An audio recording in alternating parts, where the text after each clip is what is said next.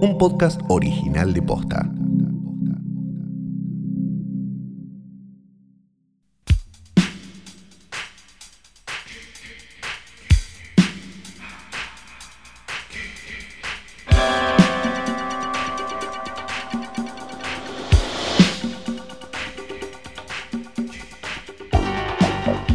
Días, buenas tardes, buenas noches o cuando sea que le hayan dado play a esto que no es una cosa más que un nuevo episodio del más grande, mejor y único, por cierto, podcast, porque si ustedes buscan podcast en Spotify, lo único que les aparece es esto que es hoy tras noche. Mi nombre es Santiago Calori. Yo soy Fiorella Sargenti, estaba chequeando, sí, sí la soy. Hoy me llegó un papel que decía Florencia Sargenti, pero Ah. no. Lo bueno es que el papel tenía que ver con una platita que hay que pagar en aduana para sacar algo. Yo no soy Florencia Sargenti, así que vayan a buscarla a ella. Yo no, acá no. Ah, no es mala esa, ¿no? Como Ajá, la ¿viste? ¿Cuál- Bueno, pero si lo querés Sebastián sacar, Calori, ¿Quién es? ¿Quién es No, Sebastián pero Calori? pará. Porque igual si lo querés sacar vas a tener un quilombo, porque vas a decir como Fiorella Sargenti No. no te lo van a dar. Lo interesante es que no lo quiero sacar porque es algo que me mandaron sin que yo pidiera, así que no tengo ah, ningún que se problema. vayan a la mierda. Claro, y yo explicándole en el 0800, mira, yo soy de Argentina y acá hay que poner mucha plata para ir a buscar esto. Vos me podés decir qué es esto que yo, eh, porque, viste, yo no te voy a andar poniendo, son dólares, son pesos, tengo, no, no, no. No, No, claro, aparte por una taza de mierda, seguro. no, no, no, no, no, que ni te interesa. no. Claro, no, no, por favor. Qué hermoso. Hemos tenido una semana llena de emociones, ¿o no, Flor? Pasaron un montón de cosas en el mundo. Antes de empezar propiamente con este episodio, hagamos nuestra pasada por la coyuntura, ¿no? Que a mí tanto me divierte. La coyuntura, sí, se, se volvió a súper reacomodar el calendario de estrenos, obviamente. Ay, qué y suerte. ¿Cuándo Eh, se eh, estrena Tenet? está ahí, está, está. Bueno, ¿Se de- estrenó Tenet- Tenet? Tenet es la que funcionó, es la excusa para reacomodar todo el resto, porque si bien lleva hechos ahora creo que unos 300 millones de dólares, una ¿Y cuánto película costó? así, claro, por eso, una película así tiene que alcanzarlos como 800 millones. Entonces uno dice, Ah. uh, 300 millones, pero Hollywood dice, mmm, 300 millones. Claro, es como cuando Feynman habla del Inca y dice dos millones de pesos y una señora se indigna. Sí, sí, sí. Y no se pone a contar como, ah, para, eso es una heladera y un microondas, más o menos. Claro. Pero bueno, eh, sí, es- sería algo así. Entonces, eh, Warner, la empresa de, de Tenet y, y Disney y el resto se pusieron también a reacomodar. Entonces ahora prácticamente no hay que esperar grandes estrenos para 2020, No. ya directamente en 2021 y esto hizo efecto dominó porque claro, los que estaban en- acomodados en 2021 ahora tienen que, se- como que se caen. Esto es medio, me hace acordar a, ¿viste cuando el, el- el subte en hora pico? Que vos venías Frena de más o y se van todos para adelante. No, no, vos venías más o menos bien y eh, se empieza a llenar, entonces Sí. te tenés que bajar, decir como, che, yo acá me voy a desmayar, estoy viajando mal, me bajo, no sé, en Callao, espero unas estaciones, espero que pasen algunos, que se vaya... eh, que Espero que vaya sean las nueve de la la noche en gente, Callao. Claro, claro. Y ahí me vuelvo a subir. Un poco esto es lo que le está pasando a las películas de 2021, que eh, se les apretujó todo el vagón y mejor dicen, ¿sabes qué? Yo me voy a, me voy a 2022 y ahí me acomodo. Y ahí Por grandes estrenos decís películas grandes, digamos, ¿no? Tipo, hola. No, no, Sí, no, sí, no sí. necesariamente buenas. No, no, estrenas estrenos de, pe- de peso, esos que ah, mueven, la, mueven y sostienen la industria hoy tal Oh. como está, como por ejemplo Dune, como por ejemplo que pasó al año a octubre de 2022, como por ejemplo The Batman, como ahora también Jurassic World Dominion, la 3, todas para 2022, pero eso no significa que en 2021 no va a haber grandes estrenos, porque esos eran, salvo Dune, eh, Jurassic World y... em, y, y, Doom- y no, eh, ahí se me fue la otra que estaba de Batman, eh, Sí. eran estrenos de 2021. Pasan a 2022 porque en 2021 ahora tenemos Los de Dune, 2020. tenem- eh, exactamente y demás. Sí, Claro. va a ser interesante ahora sí la entrega de los Oscar este año porque van a estar compitiendo la película de Sonic, va a estar compitiendo El Hombre Invisible, Tenet y em, Trolls 2, más o menos. Más Claro, tenés, sí, ahí tenés más o menos todo lo que se estrenó en cine este año. Bueno, pero va a ser un lindo Oscar o no. Sí, va a ser. eh, acá eh, hablábamos en Twitter con algunos oyentes de que es momento de, de sacar finalmente la película de hoy tras noche de eh, Joven regresa a su pueblo. Yo creo que sí. O la- la porque la hacemos como podamos, ¿viste? Y la, la mandamos. Total, con las cosas que va a haber, te, te lo, más o menos te lo van a recibir. Yo le creo que te van a Axel esta algo. altura una, una grabación de un cumpleaños, porque Claro. está bueno porque es el año que no nos vamos a dejar de tomar en serio el Oscar también, ¿no? Y decir, no, no puede ser que el Oscar, si el Oscar es el Martín Fierro, chico. ¿Quién lo puede está. ver? No, no, no, no sé. ¿Quién lo puede ver? Eh, no, me, no me imagino el atractivo. ¿Cómo van a hacer para atraccionar un mínimo de audiencia? No lo sé. Después hay otra noticia. Hablando de audiencia, justamente, ¿no? Sí, eh, después hay otra que tiene que ver con, eh, con un restreno, pero esa la voy a dejar cuando hablemos de, de la película de hoy. No me acuerdo qué más teníamos. Vos leíste una nota que te interesó mucho, ¿no? Yo leí una, una nota que me interesó mucho porque es un tema que me súper interesa. Salió en Clarín hace un par de días y dice: La historia del Holocausto Caníbal, la película más terrorífica de todos los tiempos. La escribe Gustavo Londeix, a quien le, o no sé cómo se pronunciará, Londeix. Ajá. Este, y eh, le, le busqué notas anteriores y Sí. escribe ¿Por qué el capitán del espacio? O la historia del... Es información general, ¿no? Claro, de no es de información general. Y bueno, y lo que pasa cuando mandás a alguien de información general este, a, mm, a escribir sobre algo que la gente quizás conoce o que quizás sabe qué es, Sí. este, pasa esto, ¿no? Que es básicamente un accidente en la ruta nunca antes visto. Uh, Vamos a leerla porque de verdad es este, preciosa la nota, de verdad, es realmente preciosa. Ah, porque no pero- es- pero- Sí. primero quiero, quiero decir que a mí me ha tocado escribir eh, en algún momento algo de cosas que uno quizás no sabe y, y es un ¿Y qué garrón. hiciste? Es un garrón. No, no recuerdo ahora. Bueno, uno- googleaste por lo Sí, menos. Uno trata de, trata de hacer lo mejor posible, sobre todo porque en general ahora la- el, el laburo en medios en web se convirtió en lo peor de lo peor. O sea, te- hay, hay como una exigencia de una cantidad de notas que tenés que hacer, que tienen que generar tal cosa, que tienen que poder ponérsele tal título, como ese título súper mentiroso de la película, como dice, más terrorífica del mundo. Claro. Así que es como eh, eh, escribir para, para una web grande hoy tiene una cantidad de exigencias que hace que ya uno pueda imaginarse que el nivel no va a ser espectacular porque se necesitan una cantidad de cosas para que nosotros cliquemos, o sea, eh, también co- como, como consumidores tenemos que hacer un mea culpa porque si, si mm, el cosito este de Google, ¿cómo es que se llama? No me acuerdo nunca el nombre. Sí, el cosito ese eh, va a hacer que eh, a- tal cosa agarpe más que otra, el nombre escandaloso y demás, tiene que ver con que nosotros le damos más clic. Pero No, yo en estoy- es- ahí estoy sí. de acuerdo. Lo que quiero decir es, bueno, ok, le pones el título espectacular, haces, pero, eh, Sí. pero en el medio googleás, ¿no? Sí, ay, a ver qué hay, qué dice. Bueno, corría el año 1979 cuando el director italiano Ruggiero Deodato filmó Holocausto Caníbal. Caníbal. Holocaust, dice acá. Que en Sí. realidad sería Holocausto Caníbal, el título original.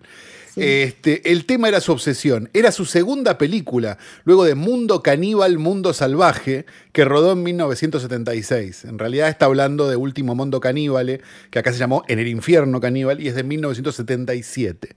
O sea, el primer párrafo sí, Bien. Deodato era un director de películas clase B. No me voy a poner a explicar que no son películas Clase clase B, B. sí. Entre mediocres y bizarras. Es un eh, gusto personal, ¿no? Y jamás imaginó que su película pasaría a ser objeto de culto. Y capaz que sí, ¿no? Holocausto Caníbal narra la historia, ¿por qué pasamos al presente? Es una duda que voy a tener siempre. La historia de cuatro periodistas que viajan al corazón del Amazonas en una zona llamada el Infierno Verde para documentar unas tribus locales que eran caníbales.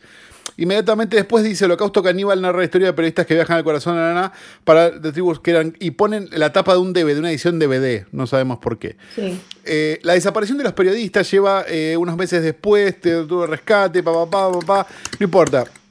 Cosas, ¿no? Cuando se ve el contenido de las cintas, no sabemos por qué son cintas y son rollo de película, es no haber visto la película, ¿sí? Sí. Porque dice, Ujú. Monroe horrorizado se topa con un problema. El canal de televisión que envió a los cuatro periodistas decide emitir los videos. No son videos. Sí. Eh, Cuando el holocausto caníbal se estrenó en Italia, la sociedad de este país se escandalizó. Hasta un divo como Sergio Leone, Sí. director renombrado en ese momento de cine western o spaghetti, Sí. o sea, o tuvo un derrame cerebral mientras lo estaba escribiendo, o de verdad no tiene idea de dónde está parado, ¿no? Y quizás Digo, probablemente no, primero, y tenía alguien que decía, ¿dónde está la nota? ¿Dónde está la nota? Otra nota. Un divo con ser, como Sergio Leone, director renombrado en ese momento y en este momento y en cualquier momento. de cine western o espagueti. No, espagueti western. Se tomó la molestia de escribir una carta de Odato, papá. Pa, pa. Dicho y hecho, el estreno, la justicia la prohibió en todo el país, ta, ta, ta. Comenzaron las versiones, la más fuerte decía que los cuatro periodistas habían muerto, bueno, toda la historia de al final tuvo que aparecer y demás. Este. Y después hay una cosa que me parece fabulosa. Bueno, eh, o sea, todas cosas que las comprobás, o sea, todos misterios que los comprobás googleando. Eh, habla sacrificio real de animales, que eso, bueno, con eso hemos hablado. Este, no, no, está, esto, y esto es mágico. ¿Estás lista? Nadie se podía explicar cómo esa película era un suceso. No sé si nadie lo podía explicar, digamos, teniendo en cuenta el contexto del cine de caníbales en Italia y una serie de cosas que pasaban, ¿no? Pero bueno, ponerle que nadie se lo podía explicar. En Japón, Holocausto Caníbal fue la segunda película con mayor recaudación en 1980 solo superada por ET de Spielberg. Ok, ahí está raro porque... porque en Japón o, se preestrenó ET dos años antes del rodaje. Sí. O podrías haber googleado un puto dato, maestro. Sí, ahí está complicado, Y después termina con una cosa maravillosa que dice, un dato final. Ruggero de Dato tiene 81 años y está planeando una secuela de Holocausto Caníbal. Ya sería demasiado, lo dice esto en bold, ¿no? Lo que sería demasiado es que te sigas dedicando al periodismo, Gustavo Londeix, sinceramente. Nada, quería decir esto, porque me parece una vergüenza, de verdad, porque es como, no sé, no digo, escribamos una nota para que todo el mundo le cope el cine de caníbales. Me chupa un huevo ya a esta altura.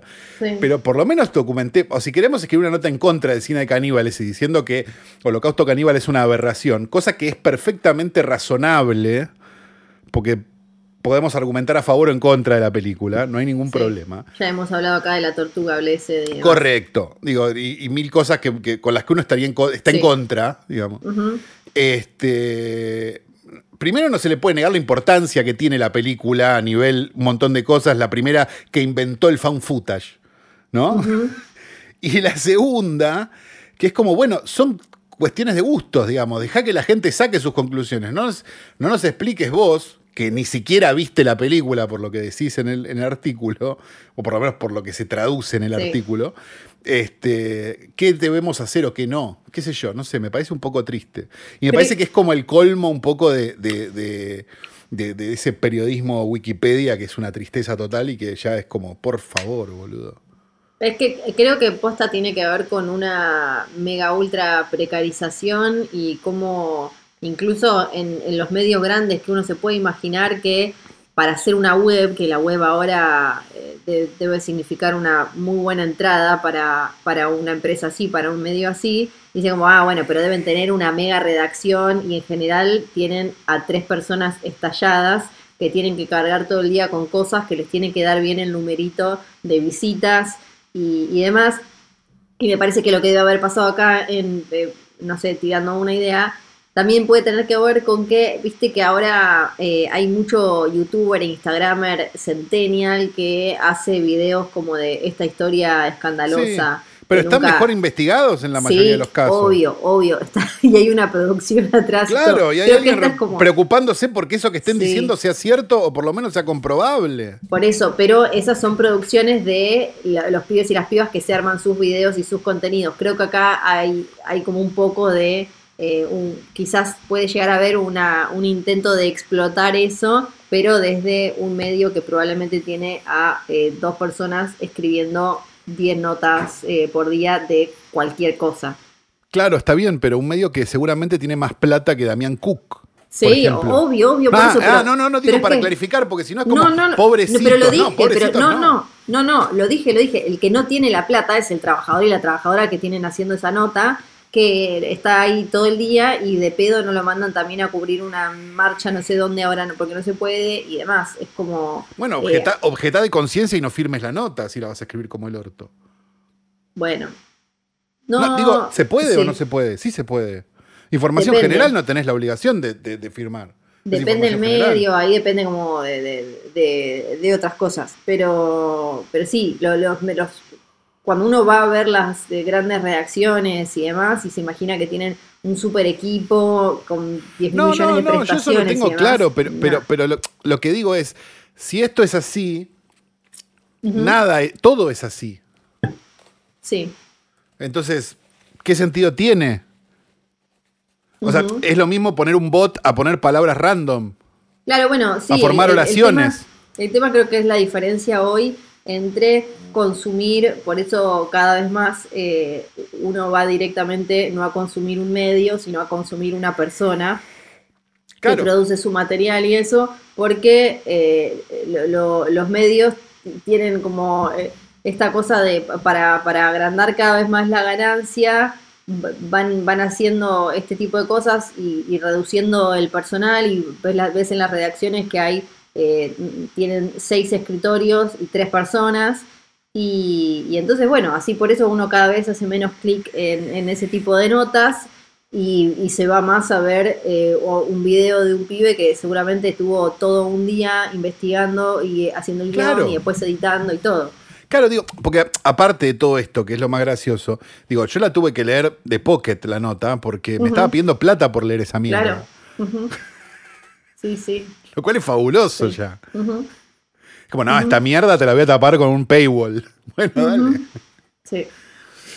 y, y, por último, eh, no, no, no, esta eh, que recién eh, decía lo de la fecha que se había pasado de Jurassic World, y hoy la última noticia la, la tuiteó su director Colin Trevorrow, puso que parece que tenían, que tienen algunos en el equipo que dieron positivo, después dieron negativo al toque, pero que entonces van a pausar por dos semanas por ¿Los las dinosaurios? Ojalá. Bueno, lo, lo, graficó con, un, con una foto de un bebito dinosaurio con un barbijito. No, está bien entonces. Y según The Hollywood Reporter, eh, llevar adelante el rodaje de Jurassic World, que es una de las, eh, de las pocas películas eh, de estas mega gigantes que retomaron el laburo y que más o menos laburaron normalmente, gastaron unos 30.000 test de coronavirus, que son unos 3 millones de dólares. Solo de test de coronavirus, en el Solo de test de Exacto. Por eso viste que, por ejemplo, voy a tener que mencionar una S-E-R-I. No, no, no, no, no, no. Pero me voy a tapar los oídos. una de esas, voy a decirlo, no, no voy a mencionar. Hay una, uno de esos productos al, ah. que le, cancelaron la última temporada porque, claro, ahora hacer, eh, filmar algo te cuesta. cuesta más. No solo, imagínate ya en alcohol en gel que tiene que, que viste alcohol en gel hasta dentro del ocote eh, después tenés que tener cada puestito separado, cada todo, lo, todo se tiene que poder tirar, todo lo que los guantes, que las mascarillas, que los test, es una platita, así que seguramente vamos a tener más noticias eh, de, este tipo. Sí, o volverá un cine más de un solo señor haciendo todo, ¿no? Me parece que va, a ser una gran temporada de documentales. Tengo, tengo como esa sensación, ¿no? De, Más ahora que digo, un montón de, de puestos son como medio este, no, no digo que estén de más ni en pedo, digo, pero pueden ser con alguien que tenga un poco de, cosas usados de esa manera. Este, o sea, pueden ser reemplazados. Digo, no sé, el mismo director puede hacer la cámara, por decir una, digo, que en documental es posible. Este, ¿Vos querés pelearte con todos los gremios ahora? No, no, no, no, cero. Si yo soy el primero que dijo que Hoster era una película que me parecía terrible. Pero me parece terrible porque viene de, un lugar muy, muy millonario, digamos. Estoy hablando de gente que si no salía uno, salían dos. Sí, yo, yo Eso estoy diciendo, digamos, no, no estoy diciendo, no, esta película de, de, 40 personas la puede hacer uno solo. No, ni en pedo. Estoy diciendo, en esos documentales donde salía el director que hacía cámara y uno lo ayudaba con el sonido, sí. quizás lo puede hacer uno solo, eso estoy diciendo. sí. Eh, Seguramente alguien me va a argumentar que es el 50% de la pérdida de masa laboral. Sí, está bien. Igual no le pagaban un carajo al que iba tampoco. O sea que no te preocupes, no es que está en juego nada. Sí. Sí, y, el director estaba perdiendo plata haciéndolo también. Que me imagino igual que van a terminar perdiendo las películas que terminan perdiendo siempre que hablamos, que son las medianas. porque van a estar las más chiquitas que se van a poder hacer, porque es como, listo, agarramos 3, 4, 5, lo metemos acá y hacemos, no, tenemos mucha locación ni nada. Las gigantes, de alguna manera, como Jurassic World, se van a tener que hacer porque gastarán los 3 millones con los que iban a hacer, que le, eh, 3 millones que le iban a dar a una mediana se los van a tener que gastar en los test. En barbijos, claro, sí, en, en, barbijos, Entonces creo que las que van a sufrir, eh, eh, quizás eh, me recontra equivoco, pero me parece que van a ser como siempre las del medio. Van a estar las mega baratas y, es, y, la plata de los barbijos y el alcohol en gel para Avengers 48 va a salir de, ahí. Para sorpresa de absolutamente nadie, como siempre. Exactamente. Pero Flor no ha traído este escritorio al pedo, porque sobre él ¡Cierto! descansa el cuerpo muerto de Daniel Tiner, una foto con y sin perspectiva de género de la querida Rita Hayward, un logo bordado de hoy tras noche por Lucía, a quien Flor finalmente se dignó a contestarle la semana pasada, y que no sabemos qué fue finalmente Daniel. Ahora ella no te contestó. ¿Cómo viene Me contestó, me dijo, te lo mando mañana y no me lo no, no me volvió a escribir. Mm. Bueno, Mm. hacenos, hacenos un Sí. hacenos un llamado de, de Sí. estoy bien cada media hora. Flor, por favor, Sí. como para que podamos mandar a la policía cualquier cosa. Y la foto de un hombre nacido en Turquía, no sabemos muy bien en qué ciudad, este, en septiembre de 1937, con el nombre de Fat... Bueno, esto Lo voy, a, lo, voy a, lo voy a masacrar el nombre, ¿no? Faretin Kureklikbatur, más conocido como. Cuneit Arkin, Sí. y esa es la foto que está hoy. El punto es el siguiente: Cuneit Arkin es un actor turco, también dirigió, también produjo y también este, fue artista de artes marciales. Y tiene, se supone, más o menos en una filmografía, una filmografía muy extensa de unas 300 películas y cosas para televisión. Se lo considera uno de los actores más prominentes que han salido de, de- de Turquía. Este, y una serie de cosas. Este, es nada, como yo te dijera, el Federico Lupi o el Rodolfo Rani, ¿no? De Turquía. ¿Por qué está el querido Kunai Tarki nuestro portarretratos? Además de por tener una carrera enorme, por haber sido el, el actor principal de una película que se llamaba El hombre que salvó al mundo, en su traducción, más conocida como la Star Wars turca. Ah, buen nombre. No sé si conocen la Star Wars turca, no sé si están al tanto del No, no, no. Pero Turquía, eh, durante algunos años, digamos, medio que se cagaron en los derechos de autor. Sí. Entonces tuvieron su propio Superman, tuvieron su propio Batman, mezclaban unas cosas con otras, entonces Batman estaba con, eh, con Drácula, o sea, pasaban cosas, ¿no? James Bond. Sí. O sea, y usaban los nombres y usaban un poco, en, en películas que por supuesto no, no, no pasarían un filtro de calidad. Lo más Sí. interesante es la Star Wars turca, justamente, que es un delirio, si nunca la vieron, búsquenla, pues van a encontrar con algo maravilloso, que además de, de- de hacer todo, o sea, para que se entienda, si, si la Star Wars turca es a Star Wars lo que Monguito es a ET, ¿sí? Sí. Pero piensen que Monguito es una superproducción al lado de la Star Wars turca. O sea, está más abajo todavía. Lo interesante que tenía es que la película está como filmada así, como, se, como pueden, y los efectos especiales y, y las cosas son robados de otras películas, incluso de Star Wars. Sí. Ah. O sea, bien. las naves son las de... Sí, sí, sí. Entonces es muy delirante de ver. Si Tipo nunca la corta y vieron- pegado. Exacto, búsquenlo.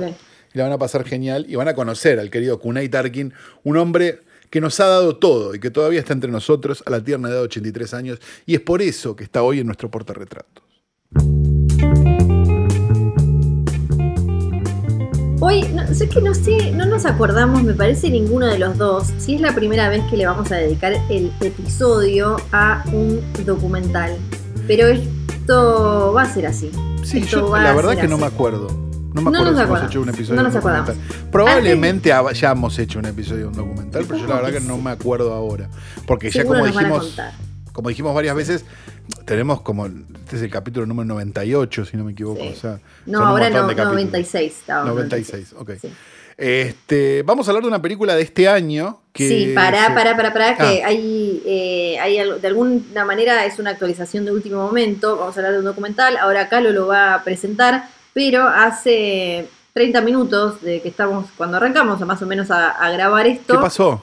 Donald Trump, desde su cuenta Real Donald Trump, tuitea, wow, dice, así todo es wow y todo en mayúscula, wow, ahora hagan eh, algo sobre esto, el más grande de todos los escándalos políticos en la historia, todo esto en mayúscula, Biden, Obama y Crook, Crook Hillary llevaron esta, esta, este plan traicionero que y Biden no puede ser candidato a nada, lo agarraron. Y retuitea a una cuenta que es Ameri todo en mayúscula, con mayúsculas y minúsculas para arriba y para abajo, American Girl y el nombre es GirlBot con un corazón en el medio, hashtag proud, hashtag mom, hashtag Trump supporter, hashtag Drain the Swamp, eh, hashtag eh, budismo, mindfulness, bueno, no, y otras cosas.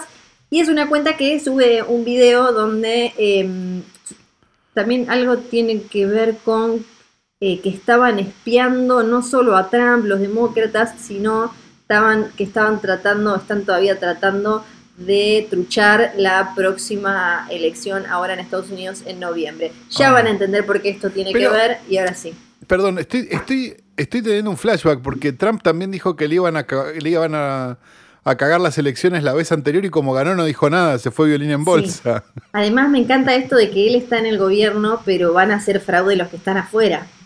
Es, sea, todo muy extraño, la verdad, pero bueno, qué sé yo. Sí. Me gustó mucho la noticia de ayer de, de volvió a su volvió a la casa con COVID y lo primero que hizo fue sacarse el barbijo, mi amor. Sí, además viste cómo respira. Está parado y está haciendo como. Eh, es espectacular. Sí, además todo reactuado, como se para y se nota que le marcaron hasta dónde se tenía que parar en el piso y en qué, en No, qué es segundo tenía que sacarte el barbijo. todo. No, igual no quiero, no quiero sonar, no quiero sonar a libertario con lo que voy a decir, pero con el, con el catálogo de comorbilidades que es Donald Trump, Sí. La verdad que Sí. habla, ha- habla un poco a las claras de que el virus ha disminuido su poder, ¿no? Es que viste que además le, le metieron como de todo, lo tenían ahí. Le tiraron, medio sí, como- con de todo. Sí, Increíble, sí. lo peinaron aparte antes de salir. Debe haber tardado más tiempo en peinarlo que en curarlo, me parece. Y antes es muy, tentador seguir hablando de estas giladas de Trump, pero ahora ya vamos a hablar del documental, yo lo voy a presentar Calo, pero Y va a tener toda una lógica día- esto. Sí, viste el otro día en esas otras fotos también rearmadas, las primeras de él trabajando antes de que se pudiera, eh, pudiera volver a la Casa Blanca, las primeras de él trabajando con COVID, eh, que está sentado y está con unos papeles que están en blanco. Y después hay otras fotos que está como sentado Bueno, está trabajando. o algo así. Sí, y dijeron como, bueno, esta es la- una foto de cuando arrancó a trabajar, esta es una foto horas después cuando seguía trabajando, pero viste que las fotos tienen como ese tipo código, o sea, por más que la foto no, no te Claro, dice sí, la sí, imagen, sí, la- tiene, y las fotos habían sido sacadas a la misma hora, No, no, no. pero ellos habían dicho que Trump había estado horas trabajando ahí Pero aparte, además de las hojas en blanco, le podían haber dado unos crayones o algo como para que se Claro, claro, claro. Eh, vamos a hablar de una película del año 2020 dirigida por Arthur Jones, una persona que tiene por currículum haber animado co- alguna cosita antes. Este, o sea que es un animador que ha terminado, ha devenido en director. Y cuando ves la película se nota realmente. Eh, es un documental de este año, ya dijimos eso, que se llama Feels Good Man. Sí, y es un y documental... que es maravilloso. Sí, que, y, y- y se nota también que el tema de que el chabón no venga de hacer documentales, sino que, que- que él sea eh, animador, dibujante, no sé qué más, porque hay como una cosa medio personal, porque el documental lo que te cuenta es la historia de Pepe de Frog, no el, nuestro sapo Pepe, aunque aparece la canción en el documental, ahora lo mencionaremos, sino el Pepe de, de los memes que se terminó convirtiendo en un símbolo en Estados Unidos de la alt-right y un símbolo muy muy fuerte de la campaña de Donald Trump eh, en 2016 que lo llevó a la Casa Blanca. Entonces me parece que ahí hay algo como personal, ¿no? Porque también todos los artistas que aparecen hablando fue un golpe no solo para eh, Matt, eh, Matt Fury, Fury. es que se llama, el, el creador de Pepe, sino para todos porque es como, ah, de golpe te pueden eh, primero como la popularidad que hoy más que nunca no, no significa, es un arma de recontra doble filo, y después que con esta cosa de, bueno, es internet, todo es de todos, pueden sacarte tu obra que para vos representa eh, algo muy personal y especial y convertirlo, pero en, en un, o sea, el, el la momento peor en el- mierda del mundo, claro. el momento desgarrador del documental para mí es cuando están en ese garage con todo ese, con todo ese merch que se tienen que Claro. meter en el culo porque no lo pueden vender ni siquiera, claro, que se lo vas a vender a los nazis y como y vas a decir como, oye, bueno, le saqué una guita y qué haces después, bueno, y, se lo vendes a los nazis y después donás la plata, no sé, a- a Black Lives Matter y cosas así, porque si no... ¿qué A ver, aclaremos un poco el panorama para los que no tengan ni Sí. idea. Pepe de Frog es un personaje que eh, se hizo muy popular en los foros de 4chan, que es un lugar al cual nadie debería. Nadie, nadie que no viva con sus padres ni tenga problemas relacionales con la humanidad debería entrar, pero bueno, que se utilizó durante mucho tiempo como, como imagen de memes que terminaron siendo memes de derecha. ¿Sí? Fue, tuvo la, digamos, la, la, evolución del meme, empezó como una cosa y terminó siendo básicamente un símbolo del, digamos, del, lo que los yankees llaman el hate speech o el discurso de odio. Al punto de que Pepe de Frog está en una lista, que esto es súper interesante, lo cuenta el documental, de. Eh, de imágenes que incitan al odio, junto con la esvástica, por ejemplo. O sea, y aclaremos esto: Pepe Frog es la, creación de un, de un este, historietista que se llama Matt Fury, que nada, es como si. No sé cómo. qué paralelo hacerle con, con la historieta local, pero es como si hubieran agarrado a Mafalda. Claro, hubieran agarrado a Mafalda y le hubieran puesto una esvástica, ¿entendés? Sí. Y automáticamente Mafalda pasa a ser este discurso de odio. ¿Cuál? Es ridículo, pero pasó, digamos, y pasó con esta alt-right y con esta nueva derecha y con estos este, incels y un montón de cosas que podríamos este, empezar a hablar mucho más rápido, más, largo, digamos. Y la, la, y la película lo que hace es contarte la historia de Matt Fury, que es si vos lo, o sea, por como lo muestra la película, y yo la verdad que no tengo mucha duda de que el personaje, de que él sea así, digamos, o sea, me parece que es como lo muestra, es un bueno total. Viste que, viste que en tu grupo de amigos siempre hay uno que es el bueno.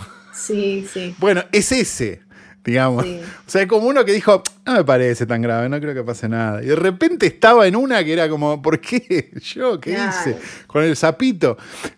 Que, son como, si vos ves las historietas originales, son como historietas de fumado, ¿viste? Son como. Sí. Es eso. Este... Y él quería hacer cosas para chicos. Exacto, quería hacer cosas para chicos y de repente la gente le dice, este es el que dibujó el sapo nazi. Claro, pero lo dibujó antes de que fuera el sapo nazi y así sucesivamente durante todo el documental. Básicamente lo que, lo que hace el documental me parece muy interesantemente es contarte, digamos, cómo, cómo cualquier cosa se puede convertir en un símbolo de cualquier cosa, ¿no? Digamos, cómo cualquier este, mm, eh, elemento puede convertirse, si tiene la, la viralización correcta o incorrecta en este caso, en algo que nada que ver, digamos. Y, y cómo muchas veces el, convertir a, Pepe de Frog, digamos, en un en, en, esta imagen del odio y del nazismo y de la, y de la ultraderecha más recalcitrante, no es solamente un fenómeno de memes y de, y de, y de ah, somos Rediver, mirá los memes que hicimos de derecha, sino que hay un cerebro atrás que está de hecho en el documental y que es un personaje absolutamente siniestro, ¿no? Ay, cuando le dice que se ponga contento de que formó, que, que, que, formó una parte muy pequeña de algo muy grande y muy importante. El horror, es tipo como un supervillano. ¿No te pasó cuando lo viste ese señor que pensaste, ah, este es QAnon? Sí, sí. Re, ¿no? Porque es como, bueno, si podés plantar esto, podés plantar el Pizzagate también.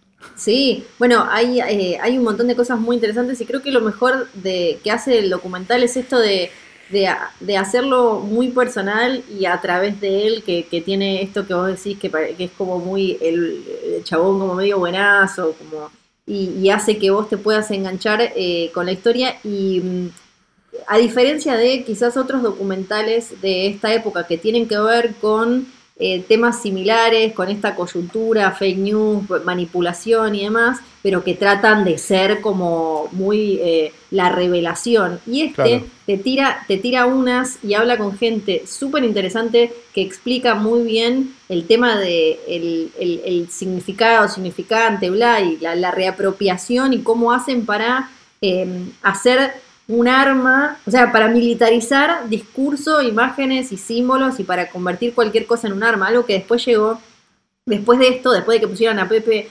como eh, en, la lista de símbolos de odio y demás, lo que hicieron desde Forchan y este tipo otro, estos otros lugares fue empezar, por ejemplo, a eh, usar el, el, dedito, el símbolo del OK, porque lo que querían hacer era que entonces después los medios salieran a, decir como, ah, bueno, el cosito del OK, y para burlarse de eso, que es algo que explica muy bien también el documental, el tema de cómo con esta, con esta cuota, con esta capa de, sátira y de ironía, en realidad eh, abajo están la, está la verdadera agenda, los verdaderos intereses y todo con esto de como, ah, lo estamos haciendo porque sabemos, tipo, para joderlos, para pincharlos nomás, y en realidad eh, debajo está toda esta cosa siniestra que después te pone gente en los puestos más grandes de poder del mundo. Todo eso me, me pareció súper interesante y también porque creo que nos ayuda a hablar de algo que acá en Hoy Tras Noche hablamos un montón, que es el tema de, por ejemplo, la, eh,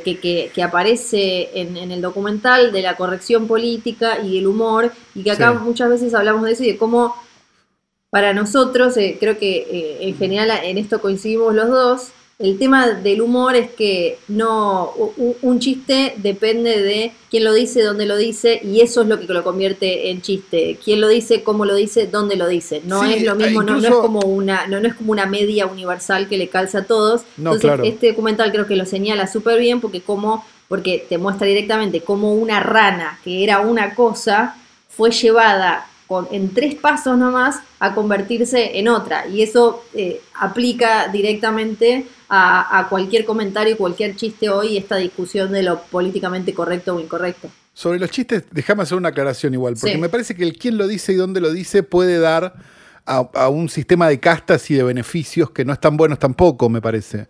O sea, no, todo el mundo está autorizado a, todo. No, no, digo ni, todo el mundo no está autorizado a nada, digamos. espera, espera, déjame decirte una cosa. Para mí, el tema del chiste y la gracia del chiste radica, me parece, más que en quién lo dice y cómo lo dice, en que sea bueno. El mayor problema del humor, de derecha, de izquierda, del, digamos, del, lugar que vos quieras poner, es que es malo. No que es. Porque digo, cualquiera puede hacer un chiste griendo. Es facilísimo. Es lo más fácil de hacer. O sea, no hay nada más fácil que herir con un chiste. Es facilísimo. O sea, hagan este ejercicio. Vayan en Navidad, si es que hay Navidad, a la casa, a la casa de sus padres o de la familia o donde sea que pasen Navidad y piensen todos los chistes que podrían hacer para que se pudra Navidad. Hay 150 por minuto. Sí. No lo estás haciendo porque vivís en sociedad. No es tan difícil no hacerlo. Entonces, ese mérito, no, pero pará, porque quiero, digo una cosa. Ese mérito que hoy por hoy lo ha, tomado la derecha, digamos, porque sí, digamos, esa, esa cosa de, ah, mirá el chiste que hizo, se fue a la mierda. Es re fácil. Lo difícil es balancear, lo difícil es hacer un chiste que se rían los dos y que los dos piensen que estás de su lado. Sí, eh, para mí, y también es que eh, hacer, bueno, esto lo, lo, hablamos un montón, pero hacer chistes siempre de lo mismo y siempre con la misma gente y demás, pero lo que, lo que yo quiero decir y que me parece que se vincula con, la historia de, Pepe, es que el humor tampoco es eh, una media talla universal, no le va a quedar igual la misma frase, va, va a tener una carga de comedia y de humor si lo dice alguien, no porque esté habilitado, sino porque significa otra cosa. Entonces, eh, creo que ahí, está, eh, ahí está el talento para trabajar, como decimos, para que sea algo bueno y que o, aporta o, o, debate o lo que sea, o genera algo, y cuando es simplemente un atajo para seguir diciendo lo mismo, seguir como no es lo mismo en todos lados, y lo que hacen súper bien estos chabones y queda, eh, y acá queda eh, como ejemplo clarísimo, es manejar eso a su favor. Y, así de esta manera, y otra cosa que creo que también muestra el documental súper bien, es cómo eh, a, los medios tradicionales les podrá parecer, una boludez, en la cena de tu familia le podrá parecer una boludez, en cualquier lado los políticos, lo que sea, pero así es como, así también es como Internet termina hoy definiendo y manejando el relato y, convirtiendo lo que es, o sea, poniéndole nombre a las cosas que se terminan, eh, hay como una cuestión ontológica eh, ahí que, que, tiene que ver con eso, porque lo que se ve en este documental es como estos chabones y con esta mano detrás, que muchas veces en realidad lo que hace es no, quizás no tanto dispararlo, sino usarlo y manipularlo una vez que ya está, una vez que dicen como, che, esto lo podemos usar, y hmm. a partir de ahí eh, lo, lo, vas acomodando y después se termina convirtiendo en una realidad palpable en, en la, vida, en la vida real. Y, y eso me parece increíble eh, y, creo que el documental está súper bien mostrado y esto y, me parece, insisto que para mí es como súper, me, me, pareció súper valioso que lo veamos todo a través de los ojos de él y como de, de, esta cuestión personal de que era, era su personaje. Claro. No, me parece que hay algo, hay algo que deberíamos tener en cuenta, que no es que ganan las elecciones el que mejores memes tiene, porque no sería una boludez realmente pensarlo así, pero ayuda, ¿no? Digamos, me parece que eso, eso está, digamos. Pero es, innegable porque lo que, lo que logra hoy no es que es el meme, es vos lo que lográs es manejar el relato, la narración. Entonces, si vos querés, a veces es más obvio y evidente y otras quizás no nos damos cuenta y también caemos y todo. Pero eh, lo, que hace, por ejemplo, los memes terminaban después convirtiéndose en que eh, en, la tele dijeran como, uy, mira, Hillary es débil porque se cayó, porque no sé qué, porque no sé cuánto, y se termina, se terminan construyendo eh, ahí un, un, relato de lo que sos, y eso, lo que hizo Trump súper bien en las elecciones de 2016 fue eso, generar, no, o sea, obviamente un montón de gente no, no es que no votaba Hillary por el Pizzagate porque realmente pensaba que había una, eh, una red de pederastas y qué sé yo. Pero sí, quizás capaz estaba que hay una red de pederastas, pero no están en el sótano una pizzería. No, no, no, no. Eh, y no se mandan mensajes, viste, como que decían eh, que. En clave por Gmail, claro. Que era tipo John Legend subiendo una, subiendo una foto de su hija vestida de pancho para un Halloween y Anderson Cooper diciendo, eh, no me acuerdo qué frase, era tipo como estoy a las 5 y era como, claro, está a las 5 y la nena vestida de pancho porque los panchos, cinco panchos, era como, ¿qué? le pasa? Claro, no, no tiene mucho sentido cuando, no, lo pones a analizar. No. Pero, pero sí, como vos construís como un personaje, así como en un. Cada vez se parece más eh, también, o, le vemos más los hilos a cómo nuestra realidad se parece a un reality, a cómo, no sé, en Gran Hermano o en cualquiera, había editores y guionistas que iban armando, bueno, esta, esta relación va para acá, vamos a hacer este recorte, este como más o menos el malo, y así entonces vas construyendo como esta vez no le salió a mucho, o no le está saliendo a Trump esto de hacerlo pasar por loco a Biden, viste que está como, no, que está senil, que no sabe hablar, que le dan drogas para hablar bien, pero en 2016 le sirvió decir que Hillary era débil, que se iba, que, que, se iba a desmayar, que era como que no podía aguantar y bla, bla, bla. Y ahí sí, suma toda esa olla, todo ese guiso, ese abono que salió de ahí. Claro, digo, a ver, vamos a hacer una, una cosa simple, ¿no? Que es la tanto la política como Hollywood, porque podrían estar hasta emparentados en determinados partidos políticos, podríamos decir, este, no dejaron de ser el Sodoma y Gomorra que fueron toda la vida. Eso, de eso yo no tengo dudas. Lo que yo tengo dudas es que toda esa conspiración no la puede descubrir un gordo de jogging sin bañarse en el sótano de la casa antes de que la mamá le diga subí a comer. Sí, no, y además. Digamos, eh, ese es el punto, digamos. Eso es lo que yo no creo. Que existen un montón de perversiones que están dando. Sí, seguro. Sí. Pero no te están dando ningún mensaje, gordo. No pasa nada. Y aparte, en general, después cuando, cuando salen, no, no son. O sea, si viste el documental de Epstein, por ejemplo. Claro en general se parecen más a eso que a se juntaban con capas en, el sótano de una pizzería, hay dos que son reptilianos y demás. En general es gente de plata haciendo lo que se le canta al choto. Exacto, en una isla en el medio de la nada, no en el sótano de una pizzería. Claro, seguro. Y en, general eh, ese se le canta al choto significa eh, abusar de menores, mujeres, hombres, nena, nene y, y todo lo que venga. En general tiene que ver con eso. Ahora todo lo otro que suelen flashear, que están descubriendo, no, no, no estaría siendo tan así.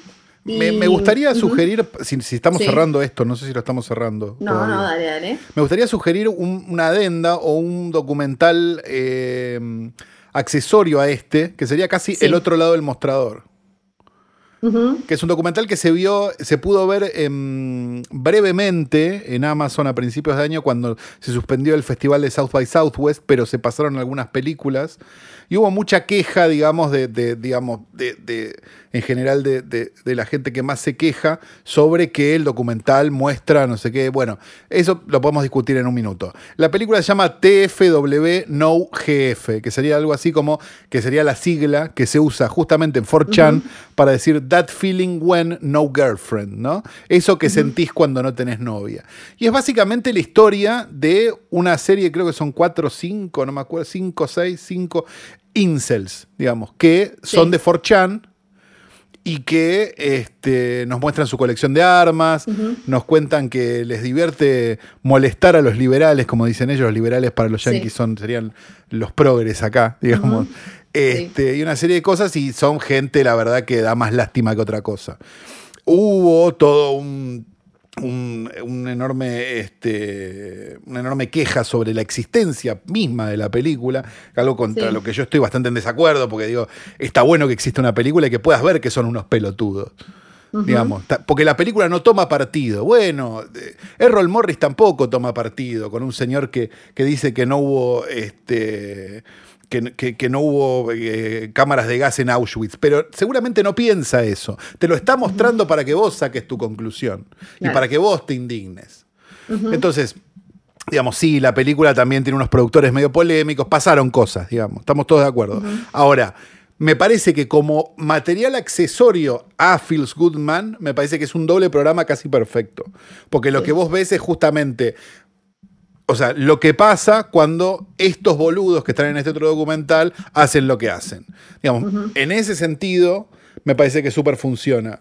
Y me parece que además la propuesta que tiene TFW No Girlfriend, este, tiene algo interesante estéticamente, digamos.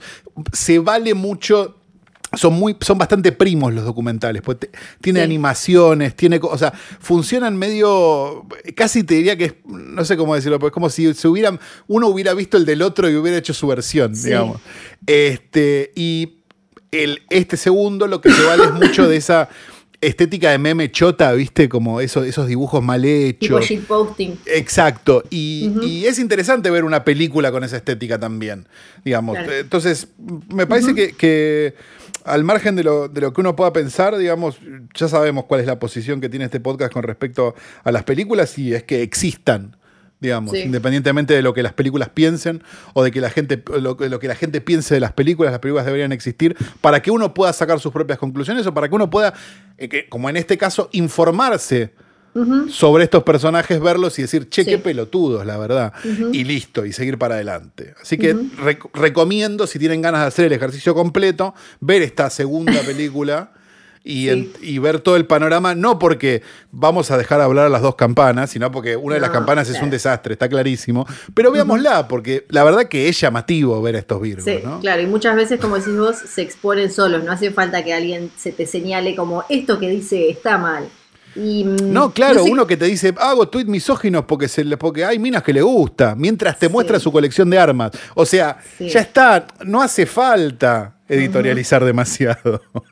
Eh, antes de cerrar esto tengo eh, un par de cositas más para, para eh, que comentemos, pero también mientras hablábamos salió el póster de la próxima película de Mel Gibson, que de alguna manera siento que está como un poco relacionado con esto que decías. Ah, Se llama Fatman y es es él en Navidad y la bajada de la película es esta es la temporada para vengarse.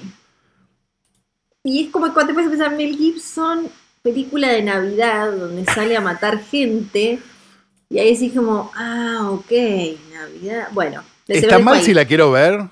Yo la re quiero ver. Ah, ok, no, no, no, digo porque. Se llama Batman, además. No, no, no, claro.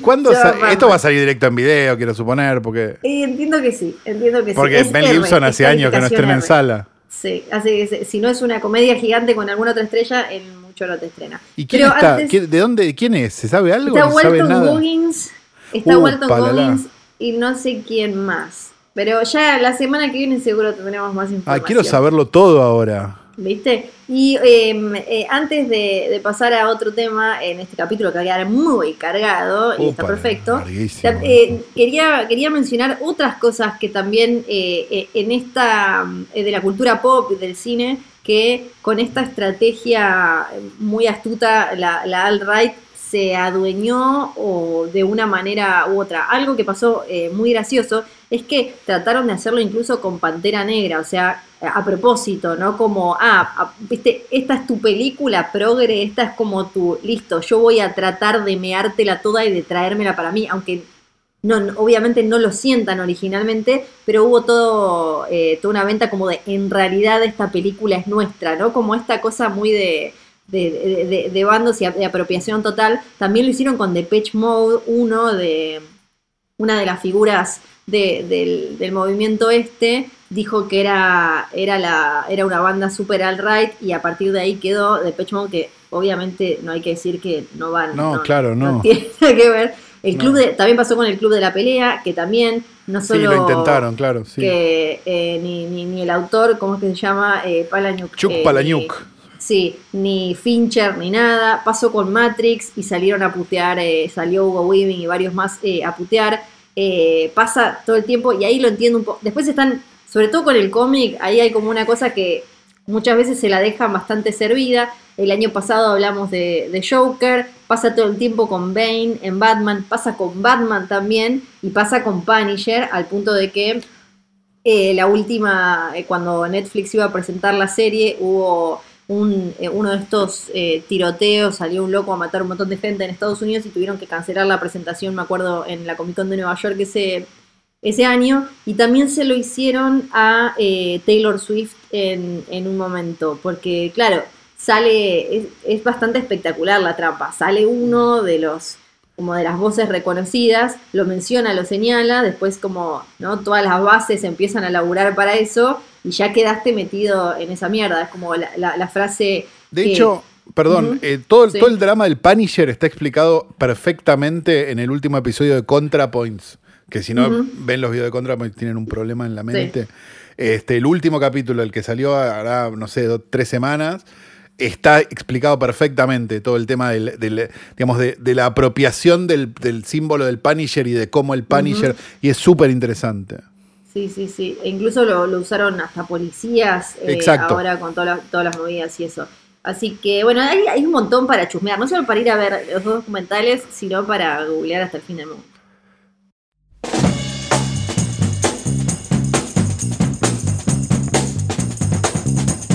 Informa infofueguina.com. Terminaron en calabozo, dice la volanta. Fue en horario vespertino y en violación a la cuarentena obligatoria que rige para la ciudad desde este domingo. Esto ocurrió en Ushuaia. El hecho se reportó el domingo por la tarde en Pedro Macías al 1300. ¿Ubicás más o menos? No, conocía a Mauro Macías, pero no la Por donde circulaba un Fiat Punto, conducido por Luis Manríquez, acompañado de dos varones de la misma edad. Personal de la comisaría segunda, al constatar el estado etílico de los sujetos, convocó a tránsito municipal, quienes procedieron a efectuar el test pertinente al conductor, arrojando un positivo con 0.58 gramos por litro en sangre. Los implicados fueron trasladados a la HRU para las pericias de rigor, para luego ser alojados en los calabozos de la mentada dependencia. El palio, dice acá, resultó incautado. O sea que pasó de ser un Fiat Punto a ser un Fiat Palio en tan solamente dos párrafos. Tres jóvenes ebrios a bordo de un coche detenidos por la policía de Ushuaia son más famosos que Fiorella Sargenti. Bueno, ya igual, si cualquier pibe eh, maneja en pedo en Ushuaia va a ser más famoso que yo, ya está. Bueno, me, Flor, me, rindo. venían, en un, venían, en un, Fiat Punto que se convirtió en un Fiat Palio al final de la noticia. Sí, no, no, eso. Oíme. Sí, sí. E, eso es, eso es impresionante. Sí. Porque si no, lo otro, bueno, ¿viste? ¿Quién no? ¿Quién no? Allá tenemos eh, un número de, adolescentes muertos en accidente de auto por ebriedad, pero eh, ojalá se, jugaran los Juegos Olímpicos con eso. Claro. Puedo hacer el chiste porque se me murió una amiga, entonces puedo Claro, entonces sí podés, claro. Claro, claro que sí, claro que sí. Bueno, hoy en los caprichos de Flor vamos a hablar de un acento, de una forma de hablar, de un tipo de pronunciación que de alguna manera vendría a ser como algo así como el español neutro de, las viejas películas del Hollywood clásico. Porque es un acento que hablaban eh, todas o casi todas las rubias de Hitchcock, por ejemplo, eh, hablaban los ídolos del cine de matiné, ¿no? Esos que eh, salían en las revistas del corazón, que las chicas querían, y era sinónimo de clase, de elegancia, de esta persona tiene que ser alguien, mira cómo habla. Es también después el, mismo que hablaba en, la serie Fraser, viste, que vos decía como, ¿este es inglés? O porque están en pero no entiendo del todo. Eh, bueno, es ese. En los años 30 y 40, eh, en casi todas las películas, salvo que fueran, obvio, ¿no? Si eran western, si no sé qué, pero las grandes estrellas hablaban de esta manera, que es como una eh, elocución parecida a la británica, a lo que se llama eh, pronunciación recibida o el inglés, inglés de Oxford o inglés de la BBC o el inglés de la reina con lo que ahora se conoce como inglés estándar americano. Es como una mezcla, por eso se llama...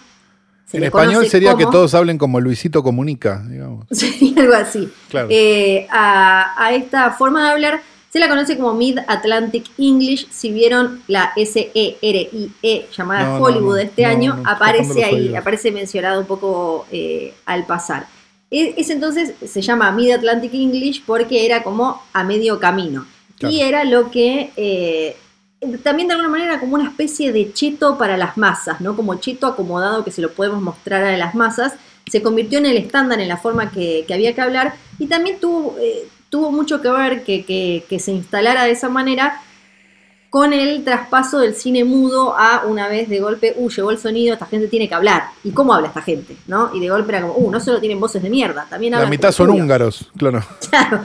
Gloria Swanson dijo eh, una vez, nosotros no necesitamos diálogo, tenemos rostros. Es espectacular. Le pasó a Clara Bow, que Clara Bow, ya no me acuerdo si acá hablé de Clara Bow o no. Yo creo fue que la, sí hablaste de la Clara It Bow. Girl, ya me parece que sí. La Sí. primera It Girl, o sea, literalmente tenía una película que se llamaba It, eh, así, y eh, ella, bueno, tenía como su carita con sus pestañitas y la boquita, ¿no? Y, lo, y todo lo que había. Ella decía como, bueno, a mí me gusta hacer gestos, chicos, yo hago, yo me expreso de esa manera. Y Morisqueteros. siempre, claro, y siempre dijo que odiaba las Tokis porque la primera vez que se escuchó, ah, la primera vez que se escuchó, y dijo, perdés tu cuteness, perdés como, claro, ya no es tan fácil eh, ser así como toda bella y, y morisqueterita si hay que hablar. Por algo a los 25 terminó, bueno, ya lo debemos, debemos haber hablado acá, internada en 1930, juicios, quilombos y qué sé yo. Incluso en The Wild Party, donde se la escucha, se la escuchó por primera vez a ella, se la ve que habla particular y se la ve también muy incómoda con la situación micrófonos, la situación, ah, si hacemos ruido importa, eh, porque claro, uno no se daba cuenta, pero antes esta gente se podían hasta tirar como un pedo más o menos, si no había problema, y de golpe era como, ah, ok, esto es toda una movida extra que hay que saber manejar. Claro, Y de hecho, la llegada del cine sonoro, una de las cosas que cambió fue, fue la forma de dirigir películas. Claro. O sea, hubo que aprender una forma distinta de dirigirlas, porque claro, antes era como, ahora reíte, a ver, hace un salto, a ver. Claro, Ella dice que no. si mirás The Wild Party con mucha atención, la ves a ella cómo se le van los ojitos porque está esperando indicaciones todo el tiempo. Indicaciones que antes le gritaban y ahora ya no le podían gritar. Así aparecieron también personas que enseñaban el Mid-Atlantic English, obviamente porque es un idioma, es un, un acento inventado que eh, alguien te lo tenía que, te lo tenía que explicar. Eh, apareció, por ejemplo, Edith Skinner, que editó algo llamado Speak with Distinction en 1942. Me Me, encanta. parece espectacular, habla con distinción. Flor, lo tendrías que leer. Y ahí eh, lo, lo- definía como el acento, la forma de hablar de la alta sociedad y también era la forma en la que hablaban en el teatro, en Broadway. Eh, era, era coach de voz esta mujer y eh, trabajaba sobre todo con gente de teatro. En Hollywood estaba como al principio no del todo instalado, era como no, no de manera eh, tan masiva e instalada de que directamente ya te lo tenía una persona ahí que te enseñara. Lo que decía esta, esta mujer y, los otros especialistas era, es espectacular, porque decían, tu voz te expresa. Claro, cosas que para nosotros además son re obvias, pero en, una época en la que era todavía revolucionario que los actores hablaran en películas, y entonces decía, no querés, vos no querés perder esa voz individual que te dio Dios. Lo que tratamos de hacer nosotros es sacarle esos regionalismos más marcaditos, ese acento que dice yo soy de acá y vos de allá, que te dicen qué calle creciste. Claro, querían hacer como una cosa que sonara bien, como cheta y elegante, pero tampoco tan cheta y elegante como para que el pueblo cagado de hambre que iba a pagar la entrada con su monedita se sintiera alejado. Claro, Eh, esto se solucionó después con el tiempo poniendo, no sé, a los húngaros a hacer de Drácula, ¿no? Sí, sí. A ver, ahora mismo vamos a hablar un poco de eso rápidamente. Catherine Hepburn es una de, de- de- de las, de las más conocidas con, con este acento. La echaron en un momento en 1928 eh, de, de una producción porque hablaba muy rápido, no modulaba bien. Y, y, bueno, de ahí terminó, terminó siendo coacheada para manejar el tema del diafragma y qué sé yo. Igual lo que le decía, en ese momento lo que le dijo la, la, persona que la preparó es que si pasabas mucho tiempo en, en, Hollywood, tal vez no le prestabas tanta atención a eso. En cambio, en teatro, claro, cuando ibas a Broadway, ahí te decían, acá no puedes hablar así, chiquita, acá tenés que hablar como supuestamente se hablaba, eh, se hablaba bien. Y si ven varias películas de Catherine Hepburn, ella va como cambiando la forma en la que habla y hay momentos que decís como, esto no tiene que ver con el personaje, no termino de entender cómo, cómo habla. Claro, porque todos los personajes terminaban hablando igual. Sí, sí, pero a la manera. vez... Pero a la vez en algún momento... Es como la carrera actoral de Mirta, pero bueno, sin tener que haber estudiado, solamente no teniendo talento pero y en algún momento durante incluso la misma película ella va cambiando de forma de hablar, porque no era algo que le quisiera eh, imprimir al personaje, sino simplemente que no se decidía cómo tenía que hablar. Ay, Dios mío. Eh, también eh, se, se, se decía que Cary Grant era uno de los mejores ejemplos de esto, pero igual es trampa porque él era como un medio eh, eh, Mid Atlantic eh, natural, porque él es nacido británico, pero después se fue a los 16 a Estados Unidos, entonces esa mezcla, él creció con esa mezcla. Pero después, y, también otra cosa loca, es que a los hombres se les permitía más hablar de manera más regional, por ejemplo a James Stewart, que tenía un dialecto más como rural de Pensilvania, y a Humphrey Bogart, que hablaba más como Nueva York, a los hombres sí, porque era medio como que les daba como carácter y las Qué sorpresa, ¿no? Sí, las mujeres tenían que hablar. Igual después con el tiempo, sobre todo después pasada de la Segunda Guerra Mundial, eh, fue ganando más el, acento de, Bogart porque los norteamericanos se sentían más representados y empezó de alguna manera a caerse esto de, em, de, de esta cuestión clasista, ¿no? De así es como habla la gente que, porque esto se enseñaba también no solo si tenías, si trabajabas en Hollywood, sino también si querías pertenecer a la alta sociedad, había eh, finishing schools y, cursos de estos como los que te enseñan a hacer los platitos y qué sé yo, que te enseñaban cómo hablar, había como una idealización del comportamiento lingüístico también que decía que vos eras eh, alguien, alguien importante. Esto continuó más o menos eh, un poco entrados los años 50, pero después fue apareciendo esta generación de estrellas que eran más como, eh, como nosotros. Y ahí se fue perdiendo, perdiendo esto más hacia un inglés neutro americano como el que escuchamos hoy. Hablando de, la cuestión étnica, Rita Moreno contó que cuando en un momento le dijeron, listo, vos sos la étnica, vas a ser de gitana, viniste de la Polinesia, de Egipto, de qué sé yo, y ella dijo, yo no sé. Claro. Sí, todo porque era, porque era un poquito más mejor.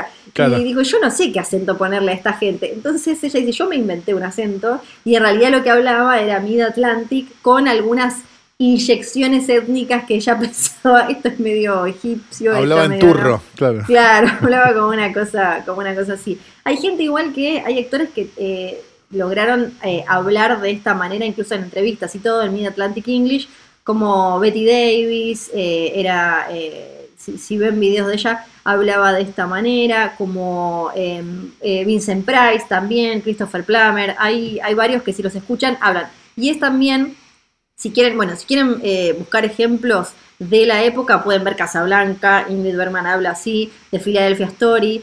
Y si quieren ver ejemplos más modernos, Elizabeth Banks, en su personaje en eh, Effie, creo que, se llama, sí, Effie Trinket, en Los Juegos del Hambre, que hace como de una cheta en este mundo distópico, habla también de esa manera. En Star Wars, con George Lucas, que bueno, eh, espectacular. Vader, James L. Jones, Leia y Padme hablan de esta manera también como para eh, un poco, o sea, James Earl Jones para, para meter respeto y Leia y Padme porque eran realeza. Y también el Joker de Mark Hamill eh, lo usa. Eh, y, ah, bueno, hoy obvio que ya es distinto ahora, además con Internet, y si en un capítulo hablamos de Internet es este, que hace mierda, hace mierda cualquier actor que se mande a hacer un acento que no sabe o que no tiene. Entonces ya esto por contrato. Aparece un montón de gente que sabe más que todos. Sí, sí. Entonces por contrato queda ahí anotado, me tienen que poner un coach que me enseñe a hablar de esto. Hay gente que, que se hizo conocida, por ejemplo, enseñándole a Johnny Depp o inventándole esa forma en la que hablan piratas del Caribe, que después la terminó él metiendo en su vida real. Viste que él terminó hablando así en la vida real. Y sabemos también que suelen ser mejores los británicos hablando en americano inglés americano neutro que al revés. O sea, al punto de que les clavaron un Superman británico, por ejemplo. Terrible. no se lo deseo a nadie. Es tremendo. Bueno, en, un momento, entonces, este eh, acento inventado, Mid Atlantic English, de alguna manera funcionó también como una especie de, de herramienta más para generar algo escapista, refinado, ese encanto que vendía Hollywood en cierto momento para sacarte de tu realidad probablemente cagada de hambre.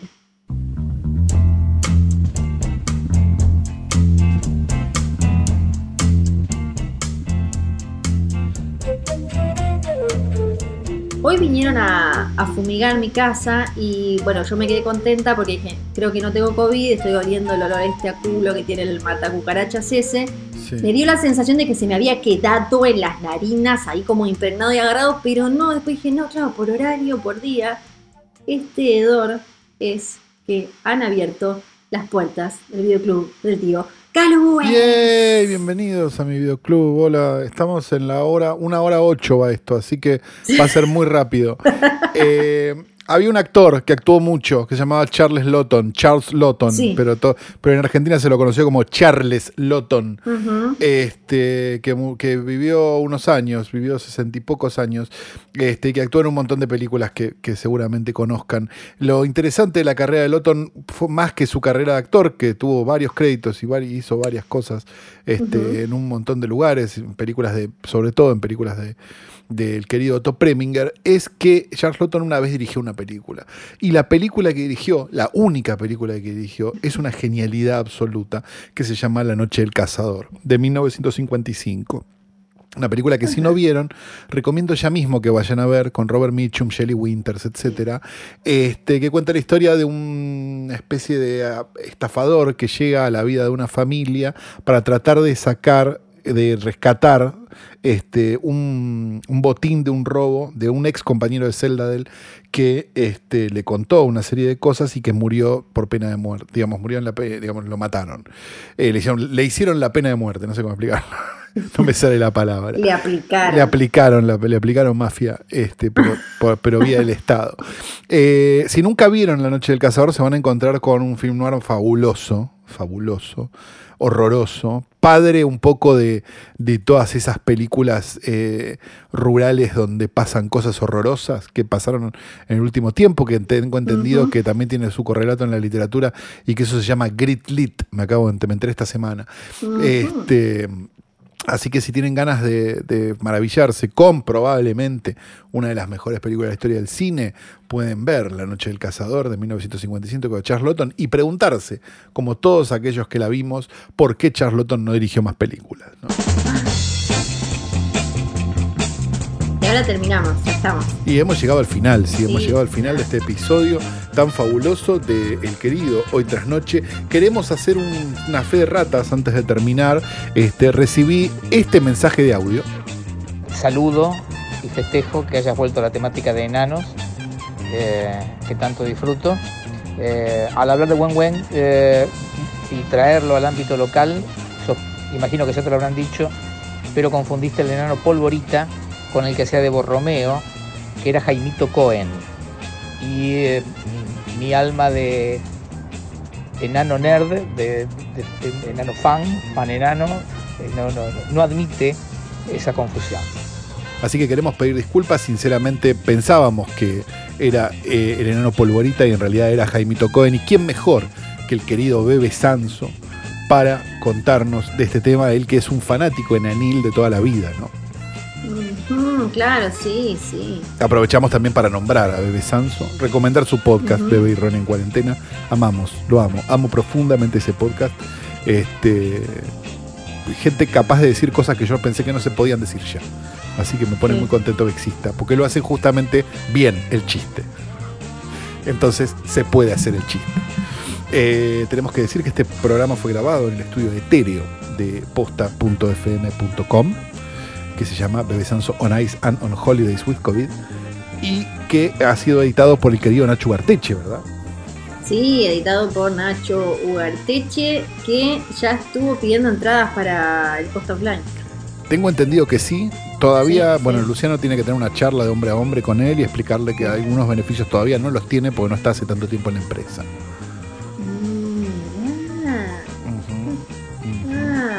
Bueno, ahora ya estamos entonces. Gracias. Dicho todo esto, nos retiramos hasta la semana que viene. Esto ha sido Hoy Tras Noche, el mejor y único podcast de cine del mundo. Mi nombre es Santiago Calori.